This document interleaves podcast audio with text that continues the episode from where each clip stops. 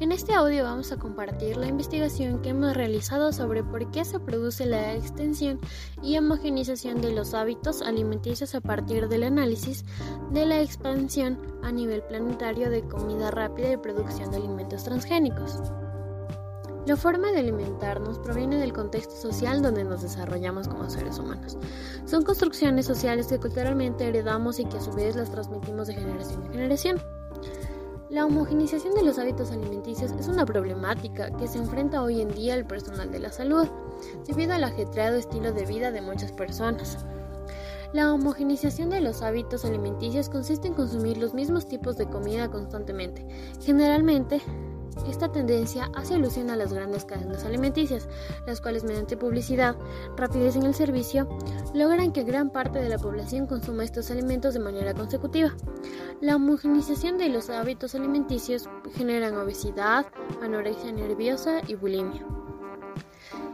Esto nos lleva a analizar el cómo de los cambios que se han producido en la alimentación. Un ejemplo importante es la forma en que los cultivos tradicionales han sido modificados y producidos de acuerdo a los beneficios de estas grandes industrias de alimentos. Para contrarrestar esto, la globalización plantea una dieta alimenticia mundial para que los hábitos de la alimentación estén bajo el control de la dieta que propone el sistema de consumo. Mediante las estrategias comerciales de la globalización, se movilizan grandes cantidades de alimentos en todo el mundo. Estas tienen dos formas de poder verlas. Por un lado, se ve la desnutrición de varios sectores por la falta de recursos, llegando a casos extremos, y por otra parte tenemos el aumento de peso que adquieren los jóvenes, adultos y niños de grandes ciudades, lo que causa que estas personas sufran de problemas de la salud como la diabetes, enfermedades cardiovasculares o la obesidad. Continuamos mencionando que el hecho de homogeneizar los hábitos de alimentación por medio de las redes de globalización hace que los grupos humanos pierdan la soberanía alimentaria, es decir, alimentarse con los recursos del entorno. Se entiende por soberanía alimentaria a la forma de alimentarse mediante una dieta sana y culturalmente aceptada, mediante la transmisión del ideal cuerpo que se desea dependiendo de la capacidad de ingresos de la familia.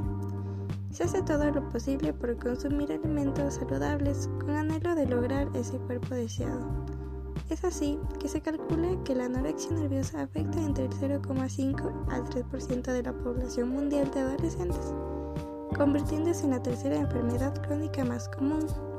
Se calcula también que solo el 20% de la población a dieta necesita una. El resto solo está interesado en perder peso aún sin necesitarlo. Un claro ejemplo de esta situación es que en los Estados Unidos trabajan en la creación de políticas agrarias que puedan crear condiciones socioeconómicas permitiendo que las personas accedan a una alimentación de calidad y equidad mediante el fomento de las agroindustrias nacionales y en el consumo de productos propios antes de ser exportados. La globalización nos conecta a grandes distancias por medio de las comunicaciones, lo que hace que la producción alimentaria se vuelva más masificada, lo que a su vez provocará que el ser humano con una mala alimentación, ende tenga una mala salud. Entonces es necesario afianzar los procesos de soberanía alimentaria y el rescate de los alimentos ancestrales en medio de una cultura que defiende la vida antes de los grandes ingresos que persiguen las empresas de alimentos. Los alimentos transgénicos son aquellos que fueron producidos por medio de los organismos modificados genéticamente. En 2008 había 120 millones de hectáreas cultivadas y en el 2012 subieron a 170 millones. Tienen su sede en la producción aplicada de alimentos a través de la biotecnología. El hombre trata de producir con técnicas de aumento para la productividad de cultivo y satisfacer la demanda de alimentos. Se habla del uso de los alimentos químicos y también de los llamados productos transgénicos. Para ir acabando la escasez de alimentos frente a la demanda, los ecologistas no están de acuerdo con este tipo de producción alimentaria, pues dicen que complican las barreras de las naturaleza y de la nutrición.